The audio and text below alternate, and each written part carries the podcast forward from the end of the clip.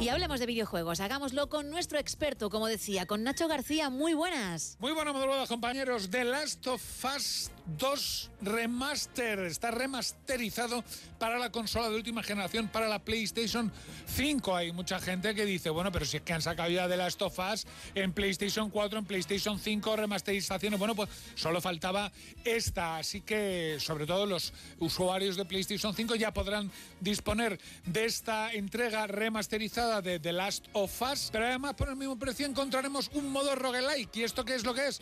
Pues un modo en el que nos vamos a enfrentar eh, a todos los enemigos que hay en el juego, así para los amantes del eh, mata-mata, aparte de lo que es la aventura, ya digo, disponible ya para PlayStation 5 y además con unas ofertas muy pintureras para los que ya tengan el eh, anterior sin remasterizar. En otro orden de cosas.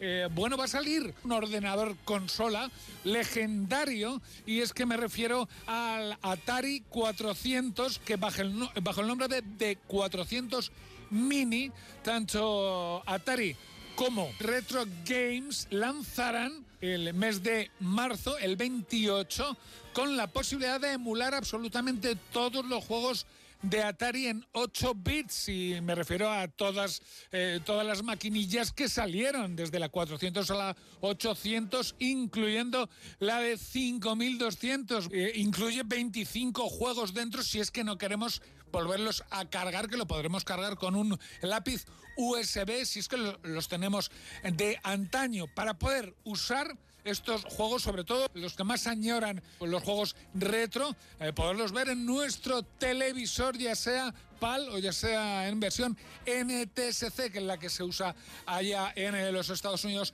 de Norteamérica. Y ojito, que ha anunciado Xbox la salida de Hellblade 2 Sinuas Saga 21 de mayo y el juego de Indiana Jones, que se va a llamar Indiana Jones and the Great Circle y que va a tener perspectivas tanto en tercera como en primera persona.